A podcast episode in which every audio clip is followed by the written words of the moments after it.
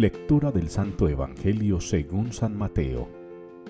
En aquel tiempo Jesús dijo a sus discípulos, En verdad os digo que difícilmente entrará un rico en el reino de los cielos.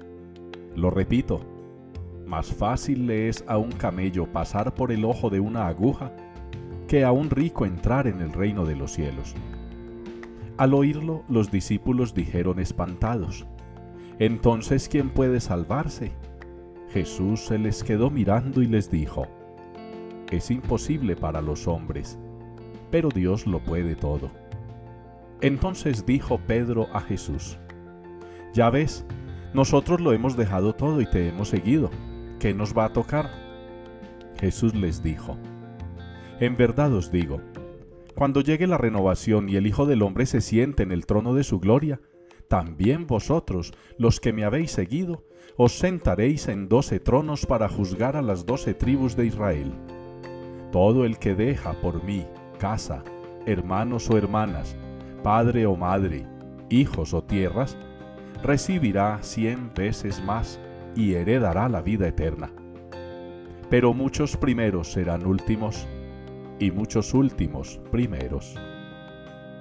Palabra del Señor. Yo doy la muerte y la vida. Es la respuesta que nos une hoy en la liturgia al Salmo, que es confeccionado con un texto del libro del Deuteronomio, en su capítulo 32. Yo doy la muerte y la vida. Palabras que no se deberían escuchar sino de la boca de Dios. Palabras que no debería pronunciar sino Dios.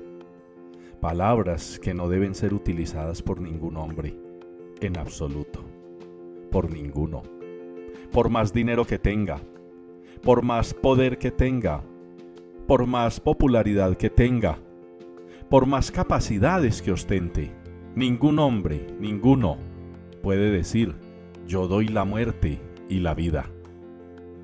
De esta manera, queridos hermanos, la primera lectura nos muestra cómo el Señor le manda hacer un reclamo a un gobernante, a uno que se siente poderoso, que decreta que es un Dios, prácticamente equipara al Dios de Israel, y a Dios eso no le gusta.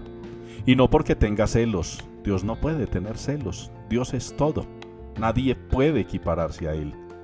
Pero es la osadía, es el irrespeto, es la irreverencia la que Dios le cobra, para hacerle notar que no puede siquiera de palabra hacerse Dios. A nosotros hermanos nos corresponde obedecer la palabra de Dios, acoger sus mandatos, pero en un acto de libertad.